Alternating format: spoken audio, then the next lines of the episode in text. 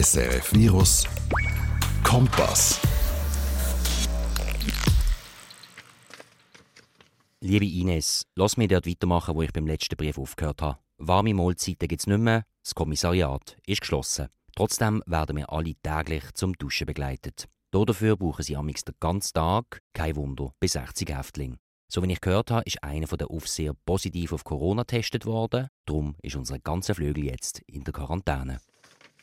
Wie du wahrscheinlich unschwer erkennst, handelt es sich bei dem Text um einen Auszug aus einem Brief. Der Brief ist rund zwei Seiten lang und mit einem schwarzen Kugel auf weißem Papier geschrieben worden. Die Schrift ist schön geschwungen und gut lesbar. Geschrieben hat ihn der Jose Moreno, ein 52-jähriger Amerikaner, der als Teenager, sagen wir einmal, ziemlich missbaut hat. Er hat mit 18 den Sohn von einer reichen Familie kidnappt, Lösegeld gefordert und ihn dann mit einer 44 Kaliber Pistole auf einem Friedhof verschossen. Im April 2020, also zu dem Zeitpunkt, wo er den Brief verfasst hat, hockt er schon seit über 30 Jahren im Gefängnis in Texas. Und er weiß, dass er genau noch zwei Wochen zum Leben hat. Dann kommt es nämlich zur Hinrichtung per Giftspritze. In den USA ist Todesstrafe heute noch in 22 von 50 Bundesstaaten per Gesetz erlaubt und sehr umstritten. Das, weil Häftlinge unbegrenzt lang eingebuchtet werden und sich die Vollstreckung manchmal über Jahrzehnte hinzieht aber auch, weil häufig Unschuldige verurteilt werden. Die Menschenrechtsorganisation Amnesty International hat zum Beispiel festgestellt, dass in den Staaten zwischen 1900 und 1985 insgesamt 350 unschuldige Menschen zum Tod verurteilt worden sind. Bei 23 davon haben wir das sogar erst nach der Tötung festgestellt.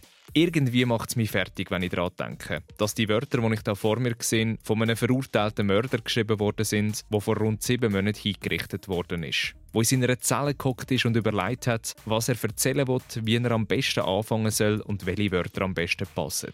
Und wo gewusst hat, dass er auf seinen Brief mit großer Wahrscheinlichkeit keine Antwort mehr wird ins Gesicht bekommen. Das Ganze, was du gehört hast, ist nicht irgendeine Nachricht ins Nirvana raus, sondern adressiert an eine Frau namens Ines Aubert. Sie ist eine 59-jährige Schweizerin, die als Heilpädagogin arbeitet und ihre Freizeit fürs Leben gerne schreibt. Und zwar eben Brief mit zum Tod verurteilten Häftlingen aus Amerika. Als ich von dem Hobby gehört habe, bin ich fasziniert und schockiert gleichzeitig. Einerseits kann ich es mir null vorstellen, freiwillig mit einem Mörder oder Vergewaltiger zu tun zu haben, geschweige denn eine Beziehung zu so jemandem aufzubauen. Andererseits glaube ich, dass das auch sehr spannend kann sein und man Einblick bekommt, was es sonst nicht gibt. Auf jeden Fall nimmt es mich Wunder, was genau hinter diesen Brieffreundschaften steckt und warum man sich freiwillig auf so etwas einlädt. Darum habe ich Dines zu mir ins Studio eingeladen und alles wissen über ihre 14 Brieffreundschaften, die sie bis heute schon hat, über ihre Beweggründe, aber eben auch über Begegnungen, die ziemlich heftig sind und bis heute noch nachhallen. Darum gibt es an dieser Stelle noch eine Triggerwarnung. In dieser Ausgabe vom Kompass reden wir über Tod, Mord, sexuelle Gewalt und Hinrichtung. Falls mit einem von diesen Themen nicht klarkommen sollst, hörst du am gescheitsten eine andere Folge. Mach dich also gefasst auf eine ziemlich krasse Begegnung. Und zwar mit einer Frau, die mich gleichermaßen fasziniert und überrumpelt. Zum Beispiel mit so Aussagen, die Ines Aubert macht, während sie mir ein Foto von einem Häftling zeigt, wo sie im Todestrakt besucht hat. Das ist am Tag von seiner Hinrichtung. Da Hast du ihn getroffen? Ich habe ihn viel getroffen, also ich habe ihn viel besucht, aber ich war dort mhm. an der Hinrichtung und das ist ein paar Stunden vor der Hinrichtung. Gleichzeitig wollte ich aber auch wissen, ob das Ganze moralisch und ethisch vertretbar ist hat ein Verbrecher verdient, Sympathie in Form von einem Briefkontakt zu bekommen und wird seine schlimme Tat so nicht ein bisschen vergessen oder sogar schön geredet? Für das habe ich mit der Frau Dr. Anna-Maria Riedel von der Universität Luzern geredet. Dort ist sie Lehr- und Forschungsbeauftragte an der Professur für Theologische Ethik. Man kann sich immer vorstellen, wie das wäre zum Beispiel, wenn das eigene Kind der Mörder ist dann würde man wahrscheinlich auch die Beziehung nicht abbrechen. Und bevor wir loslegen, darfst natürlich auch du mitdiskutieren. Brieffreundschaften mit Todeskandidaten. Wäre das etwas für dich oder findest du es moralisch absolut verwerflich? Machen wir ein WhatsApp an 079 909 1333 oder schreib ein Mail an jan.gross.srf.ch. Und damit heiße ich dich herzlich willkommen zum Kompass, deiner liebsten Hintergrundsendung von SRF Virus. Bin mir von und mit mir, Jan Gross. SRF Virus Kompass. Eigentlich ist es fast schon ein bisschen ironisch. Als mich Dines vor gut zwei Wochen im Studio besucht hat, hat es geschifft und es war richtig ein grauer Tag. Die perfekte Stimmung also für ein tiefgründiges Gespräch zu Grüßen aus dem Todestrakt. Ich muss sagen, dass ich ziemlich nervös vor dem Treffen war und dann null Ahnung hatte, auf was ich mich da eingeladen habe. Zwar haben Ines und ich schon im Voraus ein paar Mails hin und her geschrieben und sie hat einen sympathischen Eindruck gemacht, aber in Person ist das ja noch ganz eine andere Nummer. So ist sie dann also vor mir gestanden, die Ines. Eine große und schlanke Frau um die 60 mit einer grauen Wuschelfrisur und stechend blauen Augen. Speziell aufgefallen sind mir als erstes ihre spiralförmigen, silbrigen Ohrring und ein ovales Muttermal am Hals. Nach einem ersten Hallo haben wir es uns im Studio gemütlich gemacht und gerade bei unserem ersten Berührungspunkt angefangen. Ein Projekt namens Connect Death Row. Über das habe ich sie nämlich gefunden. Ich bin auf die Idee gekommen, als ich gemerkt habe, wie viele von meinen Brieffreunden gerne schreiben oder sie auch gerne einen Einfluss haben auf die Außenwelt.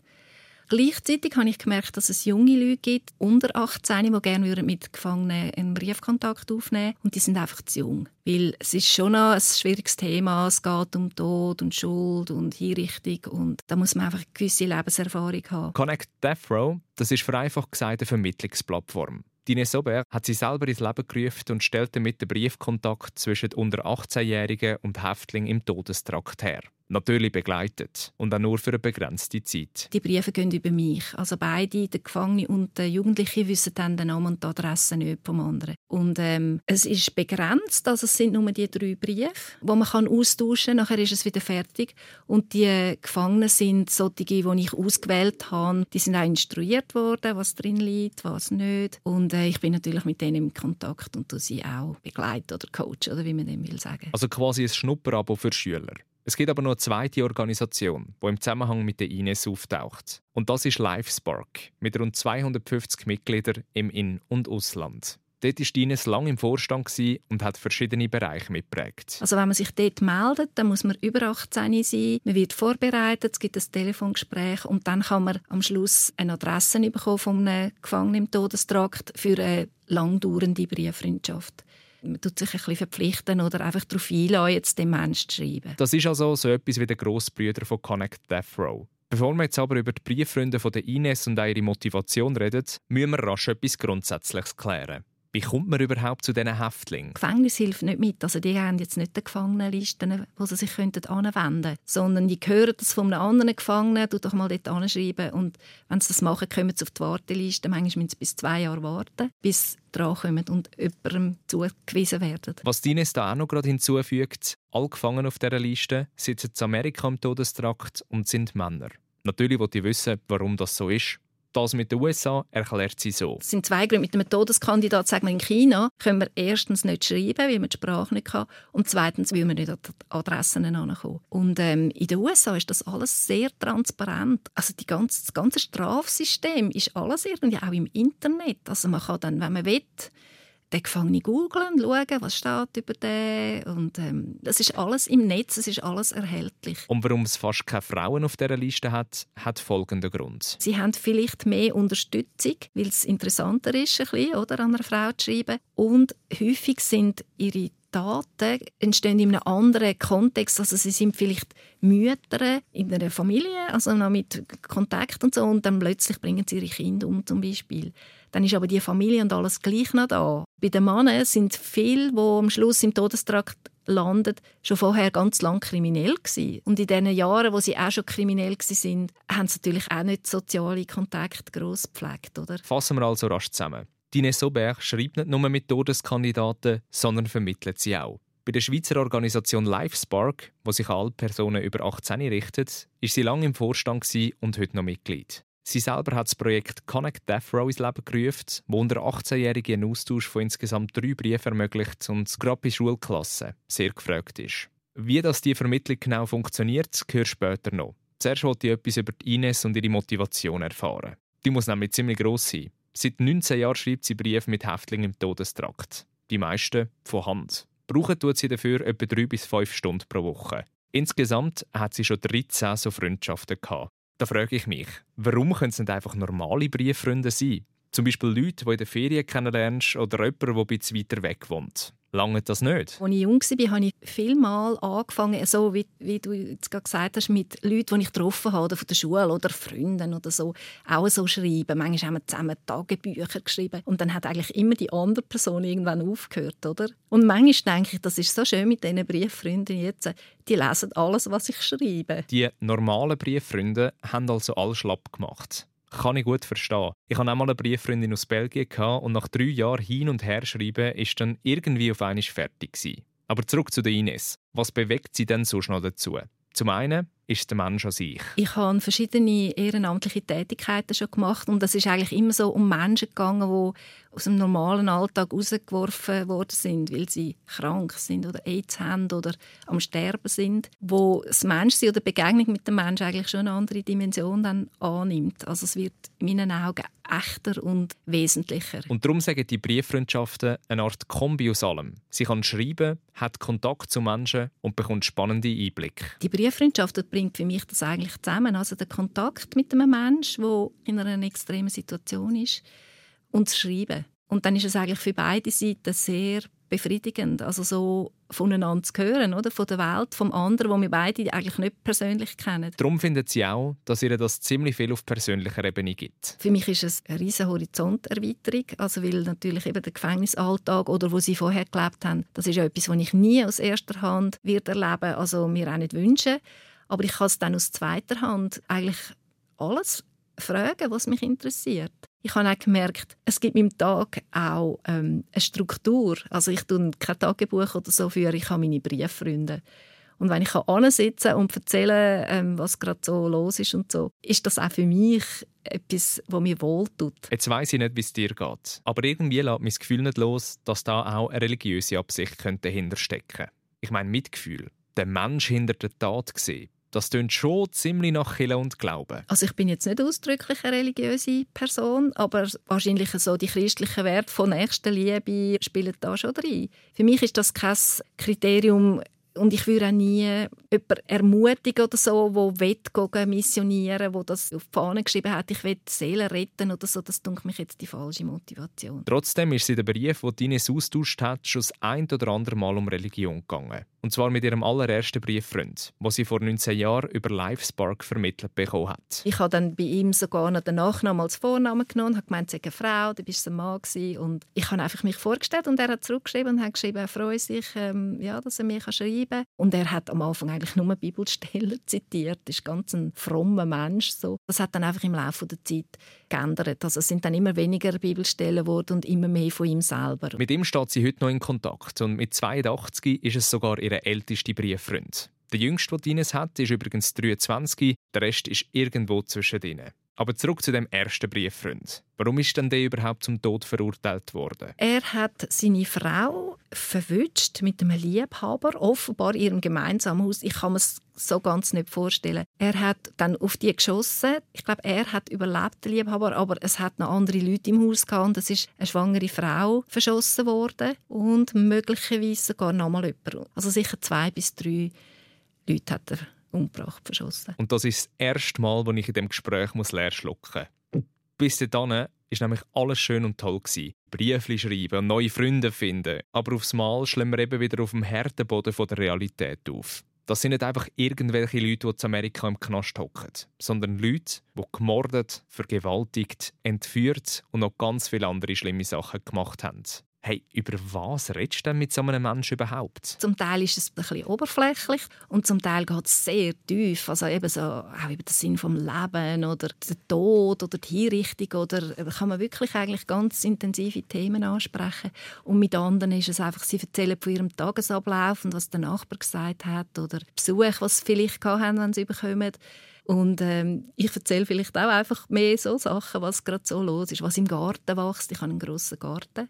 Und da fragen sie wirklich viel, was kannst du jetzt ernten und was machst du mit dem, was kochst oder einfach so alltägliche Sachen. Was Dines da auch noch betonen möchte, es ist auch absolut kein Muss, über die Straftat zu reden, weil das sagt nicht das, was im Zentrum steht. Die einen erzählen davon, andere mit keinem Wort bei den einen habe ich auch schon gefragt nach einer Weile, ja, willst du mir mal erzählen, warum du im Gefängnis bist? Da gibt es auch verschiedene Reaktionen. Also es muss nicht sein. Es ist auch nicht das Ziel von so einer Brieffreundschaft. Das Ziel ist nämlich, einen Menschen, der absolut keine Aussichten mehr hat und völlig abgeschottet ist, zu begleiten und ihm in gewisser Weise auch noch einen Sinn zu geben. Und das kann manchmal ganz schön kreative Formen annehmen. Der eine Sohn hat einmal mit meinem ältesten Brieffreund über ein Jahr hinweg Schach gespielt. Also ich habe einfach bei jedem Brief den nächsten Zug weitergeleitet. Oder? Das ist dann ein Jahr lang gegangen. Und ähm, der Gefangene hat dann gewonnen. Und der hat sich wahnsinnig gefreut. Also, dass ein Bub in Europa mit ihm überhaupt will, irgendetwas machen, also ihn nur schon zur Kenntnis nimmt, also das hat ihn über alle Massen gefreut. Etwas anderes lässt mich aber auch nicht los. Nehmen wir jetzt mal an, dass man sich da näher kommt und tatsächlich eine Freundschaft entsteht. Ist das dann nicht irgendwie auch mega schwierig, wenn man weiß, dass die Freundschaft ein Enddatum hat? Das ist sicher im Hintergrund bei diesen Leuten im Todestrakt. Also man, man weiß das, dass das könnte zu Ende gehen. Mich schreckt es jetzt nicht ab. Meine Haltung ist halt mehr, ich kann es nicht ändern, aber ich kann die Zeit bis dahin beeinflussen, indem ich da bin und so einen Kontakt aufnehme. Und darum, also mich belastet es jetzt nicht sehr. So wie es aussieht, lange der Ines den Kontakt in Form von Briefli hin und her schicken, aber nicht. Sie geht nämlich noch einen Schritt weiter und macht etwas, wo ich auch nach einer längeren Diskussion noch nicht ganz nachvollziehen kann. Sie besucht ihre Brieffreunde im Knast. Heißt konkret, jeden Sommer, außer natürlich das Jahr wegen Corona, macht sie mit ihrem Mann zwei Wochen Ferien in Amerika und schaut zum Abschluss noch bei ihren Brieffreunden in Texas und Florida vorbei. Ich finde das einfach eine Auszeit eigentlich von meinem Leben, wo ich sonst auch von meinem Alltag dort über und die Leute besuchen, die ich schon durch Briefe recht gut kenne. Ich gehe auch zu ihren Angehörigen, wenn es möglich ist. Ich habe eben schon mehrfach auch Opferangehörige getroffen. Das ist dann immer ein besonderes Abenteuer, weil mir einfach die Opfer auch sehr wichtig sind. Also immer, wenn ich von, von Brieffreundschaft erzähle, will ich eigentlich auch von den Opfern reden, weil es dunkelt mich falsch, nur von den Gefangenen zu reden. Oder? Darum liegen nicht nur viele Briefe, sondern auch ein paar Selfies und Polaroids zwischen uns auf dem Tisch. Auf ein paar von die kommen wir später noch zu sprechen. Weil ich weiß nicht, wie es dir geht, aber so 100% überzogen bin ich noch nicht. Wenn ich mir nämlich so vorstelle, dass ich die Person wäre, die die Briefe schreibt, habe ich irgendwie das Gefühl, dass ich das nicht ausblenden könnte. Also, dass ich immer im Kopf hätte, dass das eben ein Vergewaltiger oder Mörder ist, der auf meinen Brief wartet. Das ändere sich schnell, versichert Ines. Sobald man jemandem anfängt zu schreiben, kommt der Mensch ganz schnell zum Vorschein. Also je nachdem, wie gut er kann schreiben kann, kommt man einen Einblick über also ins Menschlichste, was man sich vorstellen kann. Da ist so viel mehr als nur die Tat, wo sie ins Gefängnis gebracht hat, wo schon stattgefunden hat, aber sie sind auch noch liebevolle Freunde oder Söhne oder Töchter, die sich Sorgen machen. Also sie erzählen von ihrem Innenleben und man merkt im Nu, das sind Menschen. Und was wir bis jetzt auch noch nicht angeschnitten haben, Todesstrafe an sich.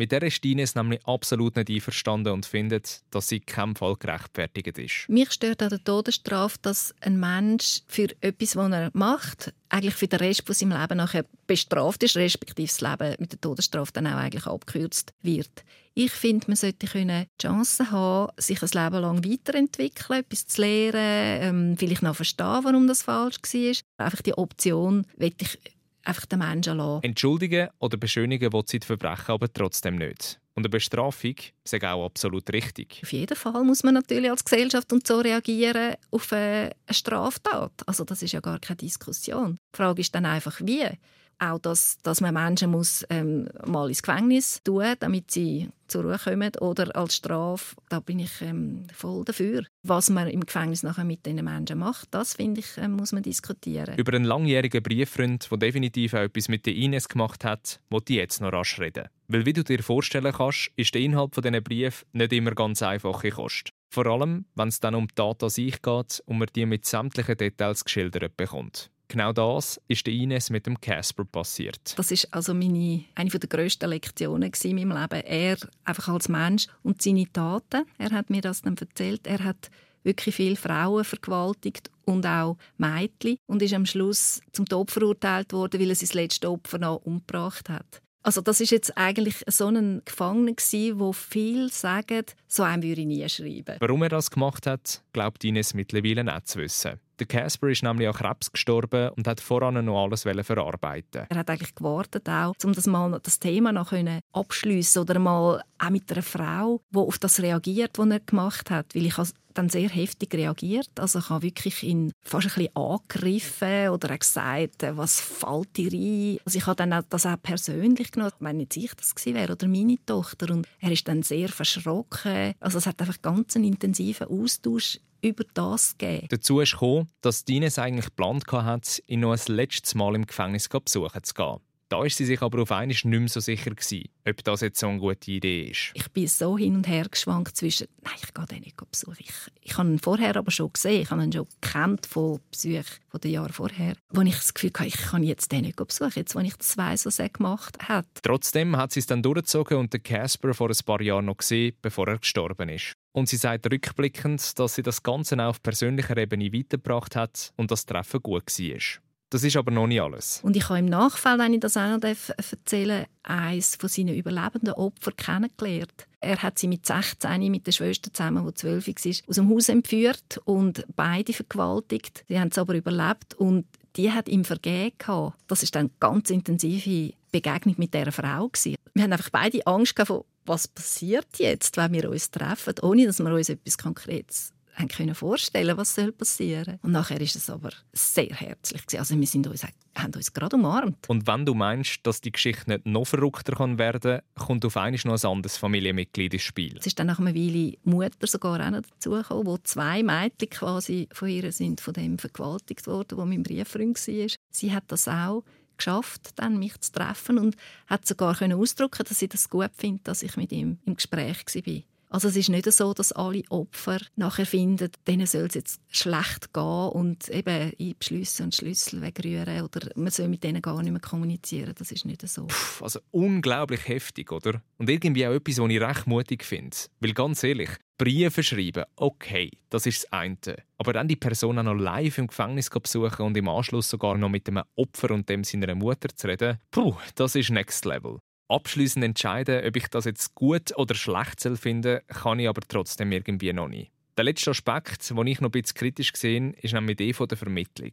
Wir haben sie am Anfang schon davon gehabt, dass Dine Sober jahrelang bei LifeSpark so Brieffreundschaften vermittelt hat und das auch jetzt noch bei Connect Death Row macht. Kann sich da dann jeder melden? Oder wie wird da entschieden? Sie kommen ein paar Dokumente über zum Lesen, zum Beispiel so Fallen, also wo man muss aufpassen muss. Und dann ist ja das schon mal das Erste, also sind sie nachher immer noch interessiert, gut.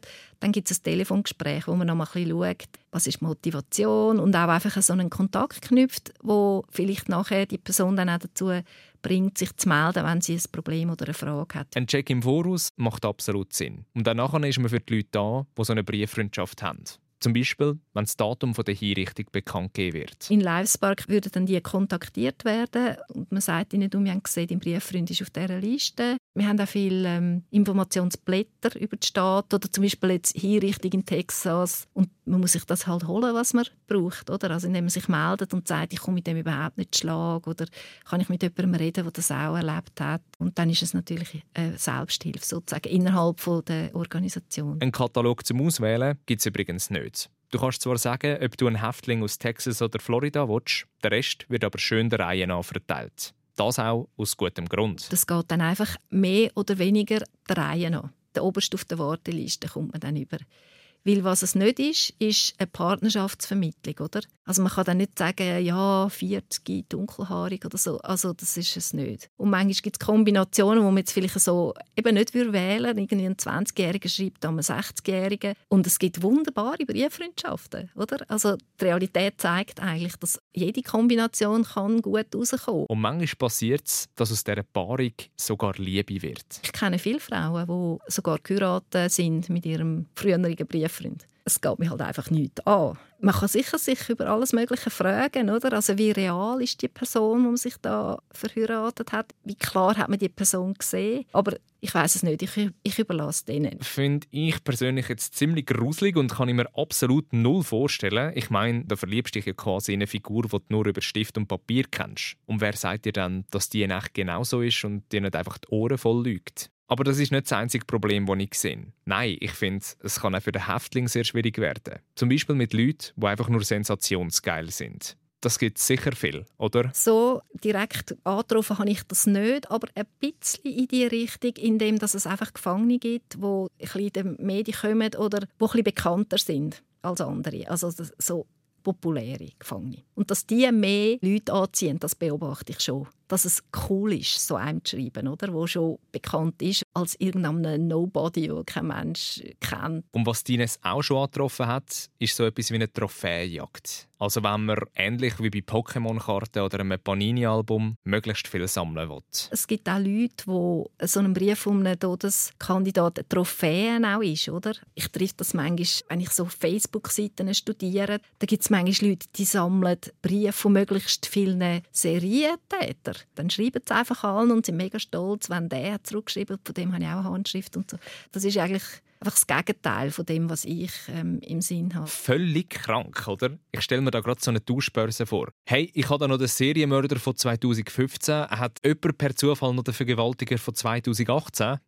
Hoffen wir einfach, dass es so etwas nicht schon irgendwo auf dem Planet gibt. Verhindern kann man so Sachen leider trotzdem nicht, meint Ines. Egal ob auf der Seite vom Häftling oder der freien Schreiber. Weil was noch krass ist, die Kontaktdaten der Häftlinge in Amerika, die sind nicht geheim, sondern ziemlich einfach zugänglich, vor allem mit dem Internetanschluss. Wenn wir keinen Brief geben oder keine Adresse, weil uns die Person nicht stabil genug erscheint, können wir überhaupt nichts verhindern. Man hat ja auch noch ein Bauchgefühl, also man spürt ja auch noch, wenn etwas komisch ist. Von dem gehen wir aus, oder? Dass die Freien, also die Leute, die dann Brieffreundschaften starten, dass die das spüren und sonst lernen sie halt eine Lektion. Also es kommt sicher kein Gefangener zu ihnen heim und ähm, tut ihnen etwas an. Nach all diesen Eindrücken und Geschichten brummt mir ziemlich den Kopf. Einerseits finde ich Ines ihre Ansichten sehr einleuchtend und es ist irgendwie auch schön, einen Menschen am Tiefpunkt von seinem Leben nicht einfach fallen zu lassen wie einen heißen Herdöpfel. Andererseits reden wir da aber immer noch von Leuten, die schlimme Verbrechen begangen haben und ordentlich etwas schief gelaufen ist. Kann man da wirklich über so eine monströse Tat hinweg sehen? Und ist Freundschaft wirklich möglich? Wenn ich den Ines ihr Mäppchen anschaue, das sie dabei hat, schon. Dort drin finde ich viele Briefe, wo die Gefangenen über völlig normales Zeug schreiben, wie du wahrscheinlich mit deinen Freunden auch. Da wird erzählt vom gestrigen Nacht, schöne Erinnerungen aus dem früheren Leben oder jemand schwärmt auch von seinem Lieblingsgewürz, Knoblauchpulver. Häufig sind das Smileys oder Zeichnungen aufs Papier gekritzelt. Viele von Ines ihrer Freunde schreiben zum Schluss auch «Fühl dich umarmt», «Hab Sorge» oder «Hoffentlich bis bald». Von den blutrünstigen Fantasien und kranken Gedanken, die ich erwartet habe, keine Spur. Und auch die Fotos, die sie mir zeigt, sehen aus wie aus einem Familienalbum. Zwar schauen die Männer zum Teil ein bisschen böse rein und häufig ist auch Glasscheibe zwischen den beiden, aber meistens wird gelacht oder man liegt sich sogar in den Arm. Eine Aufnahme aus dem Jahr 2017 finde ich besonders spannend. Darauf sieht man, wie Ines einen Mann mit weißem Oberteil anlächelt. Und er lächelt zurück. Die beiden sind trennt durch eine Glasscheibe, pressen aber die Hand dagegen. Kannst du dir vorstellen, bisschen wie eine Szene aus einem kitschigen Liebesfilm. Der Gedanke verflügt aber schnell, als ich höre, was es mit dem Foto auf sich hat. Das ist der zweite Brieffreund, wo, wo ich sehr enge mhm. Beziehung hatte. Das ist am Tag von seiner Hinrichtung. Da Hast du ihn getroffen? Ich habe ihn viel getroffen, also ich habe ihn viel besucht, aber ich war dort mhm. an der Hinrichtung und das ist ein paar Stunden vor der Hinrichtung. Krass.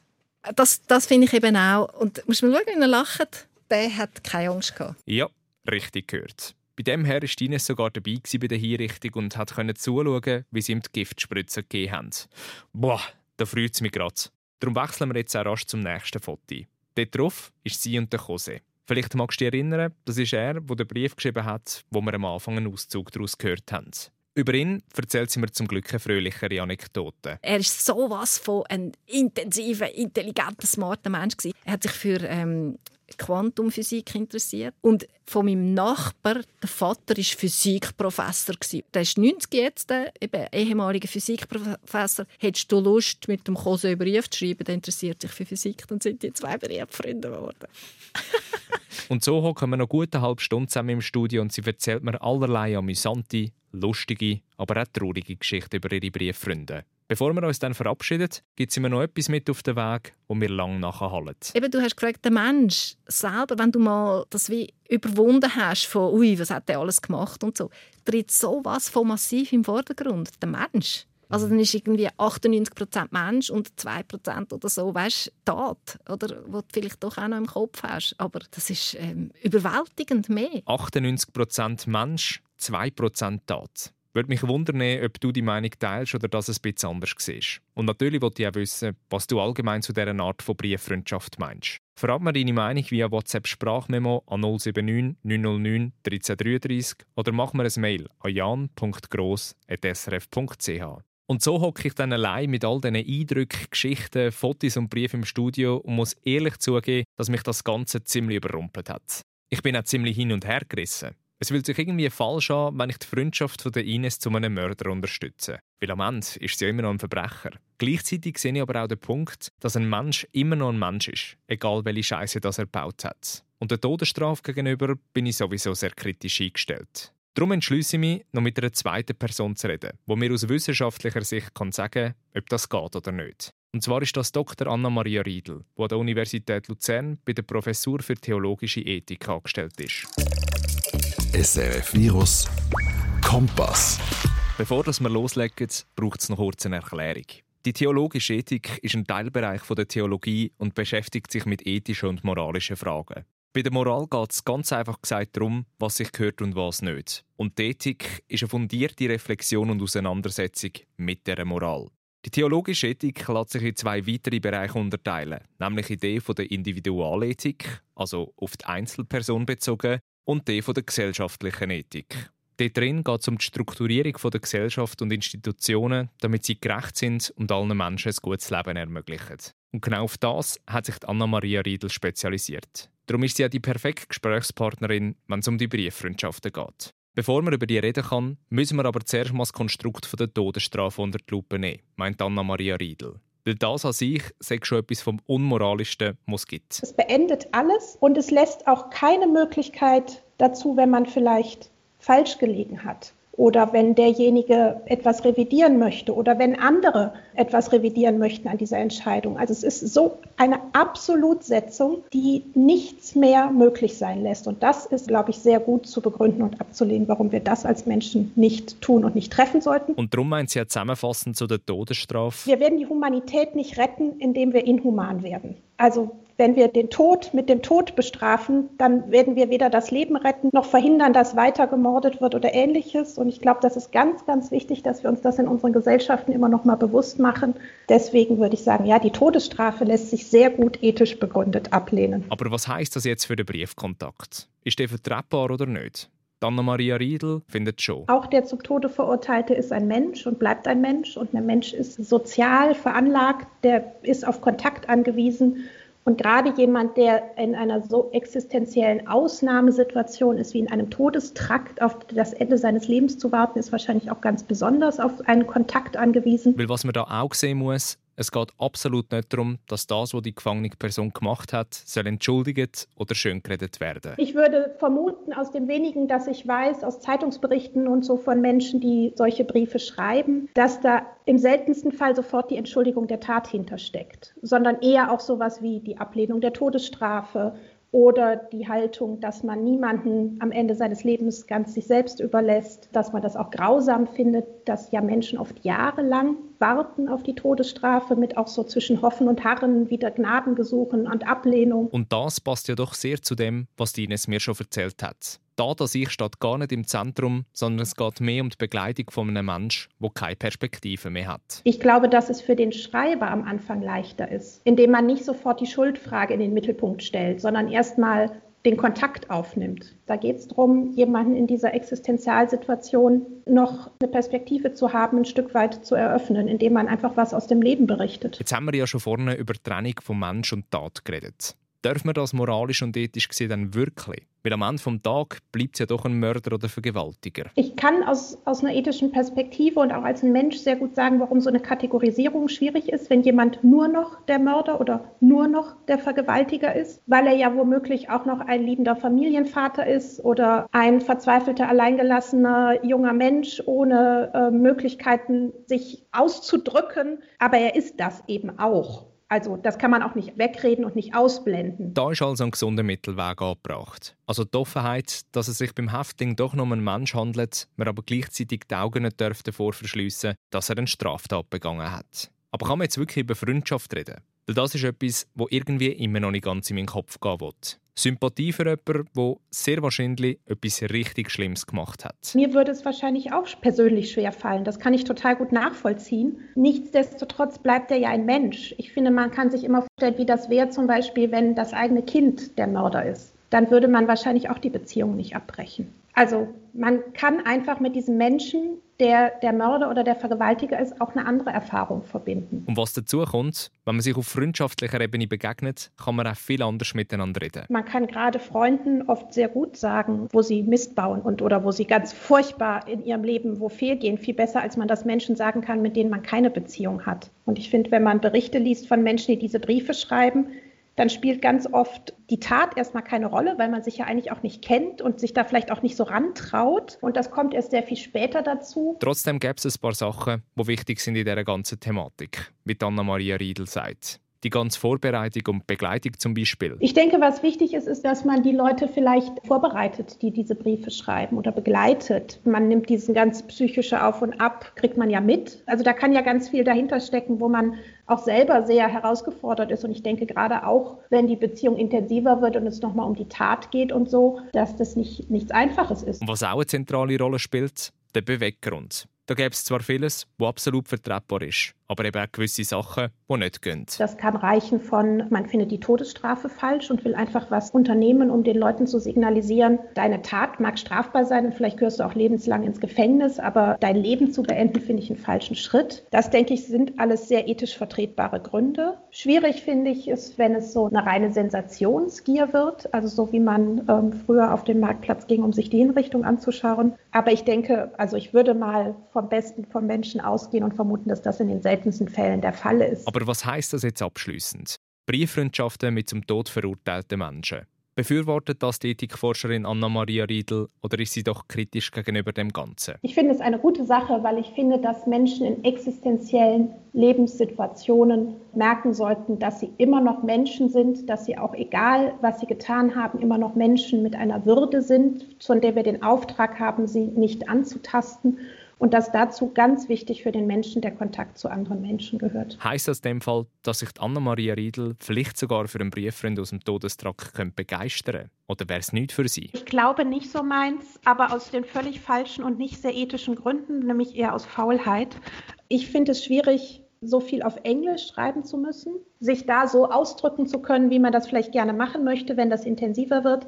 Und es ist so wie manchmal, man ist ein bisschen beruhigt, dass es Menschen gibt, die es tun, dann muss man es selber nicht tun. Und das ist natürlich ethisch eine ganz schlechte Ausrede. Aber man ist ja trotzdem auch ein Mensch und so ist das ja mit ganz vielen Dingen im Leben. Brieffreundschaft mit jemandem, der zum Tod verurteilt ist. Ich finde es spannend, dass die Ethikforscherin Anna-Maria Riedel das vertretbar findet und befürwortet. Trotzdem habe ich selber nach diesen zwei Gesprächen immer noch nicht ganz abschließende Meinung. Zwar sehe ich den Aspekt, dass man einen Einblick bekommt, was es sonst nie gibt und einen Menschen begleiten kann, der wirklich null Perspektive mehr hat. Aber so eine Freundschaft aufzubauen mit jemandem, der ein Verbrechen begangen hat, wenn das dann auch wirklich so ist, mm, da habe ich meine Zweifel. Vielleicht wäre es aber ein Experiment, das sich lohnen würde. Weil wenn ich den Ines Soberg zulasse, der selber schon Brieffreundschaften bei den Organisationen Connect Death Row und LifeSpark vermittelt hat, kann man da durchaus etwas Bereicherndes daraus ziehen. Und vielleicht auch etwas lernen.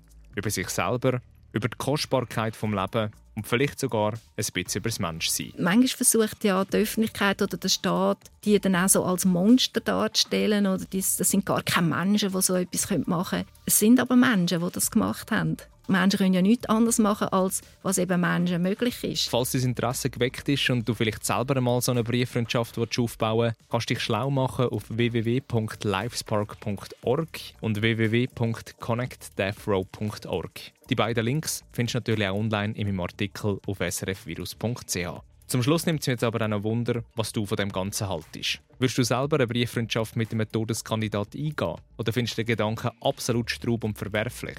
Mach mir jetzt ein Sprachmemo auf 079 909 1333 oder schreib ein Mail an jan.gross.srf.ch. Dort darfst du neben deiner Meinung natürlich auch jederzeit gerne spannende Themen für künftige Folgen deponieren. Wir hören uns auf jeden Fall in zwei Wochen wieder. Und wer weiß, vielleicht habe ich bis dahin alles sacken lassen und sehe es ein bisschen anders. Oder habe sogar einen Brieffreund aus dem Todestrakt. Who knows? Auf jeden Fall bedanke ich mich bei dir fürs Einschalten und hoffe, dass du auch beim nächsten Kompass dabei bist. Mein Name ist Jan Gross, mach's gut und hab Sorge. SRF Virus Kompass. auch online srfvirus.ch.